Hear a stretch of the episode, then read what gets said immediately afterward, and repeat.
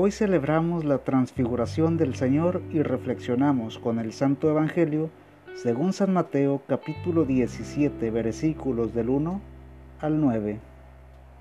Seis días después, Jesús tomó consigo a Pedro, a Santiago y a su hermano Juan y los llevó aparte a un monte alto. A la vista de ellos, su aspecto cambió completamente. Su cara brillaba como el sol y su ropa se volvió blanca como la luz. Enseguida vieron a Moisés y a Elías hablando con Jesús. Pedro tomó la palabra y dijo a Jesús, Señor, qué bueno es que estemos aquí.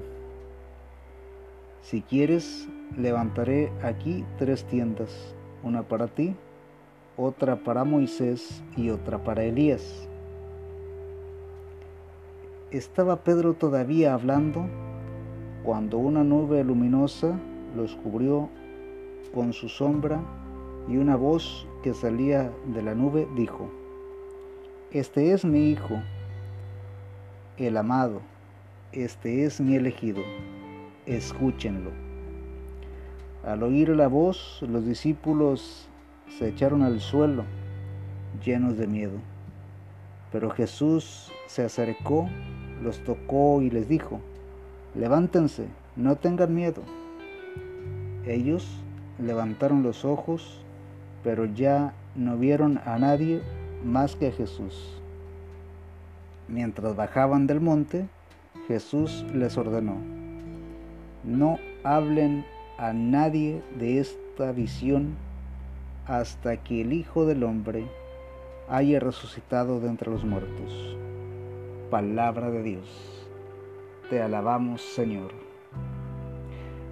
Hoy celebramos la transfiguración del Señor y hay un concepto que me llama bastante la atención y es esta reacción arrebatada de Pedro, que dice, qué bueno es que estemos aquí. Si quieres, levantaré aquí tres tiendas. Se olvidó hasta de ellos mismos, de él y de sus hermanos apóstoles. Pensó en Jesús, pensó en Moisés, pensó en Elías, pensó en la comodidad. Qué bien que estamos aquí. Vamos a quedarnos aquí. Y precisamente en este tiempo en el que muchas personas, muchos hermanos de nosotros están viviendo situaciones bastante desagradables,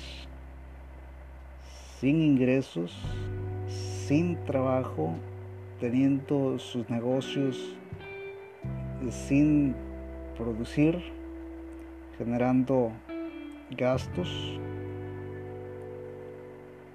están verdaderamente mal. Otros podemos decir, gracias a Dios, que tenemos algo de ingresos, que tenemos trabajo, que tenemos sobre todo la salud y que podemos estar en casa de lo más tranquilos. Yo mismo puedo decir que gracias a Dios y al trabajo que desempeño puedo desarrollar estos audios cada día y puedo hacer otras cosas. Pero no nos quedemos con esa comodidad. Necesitamos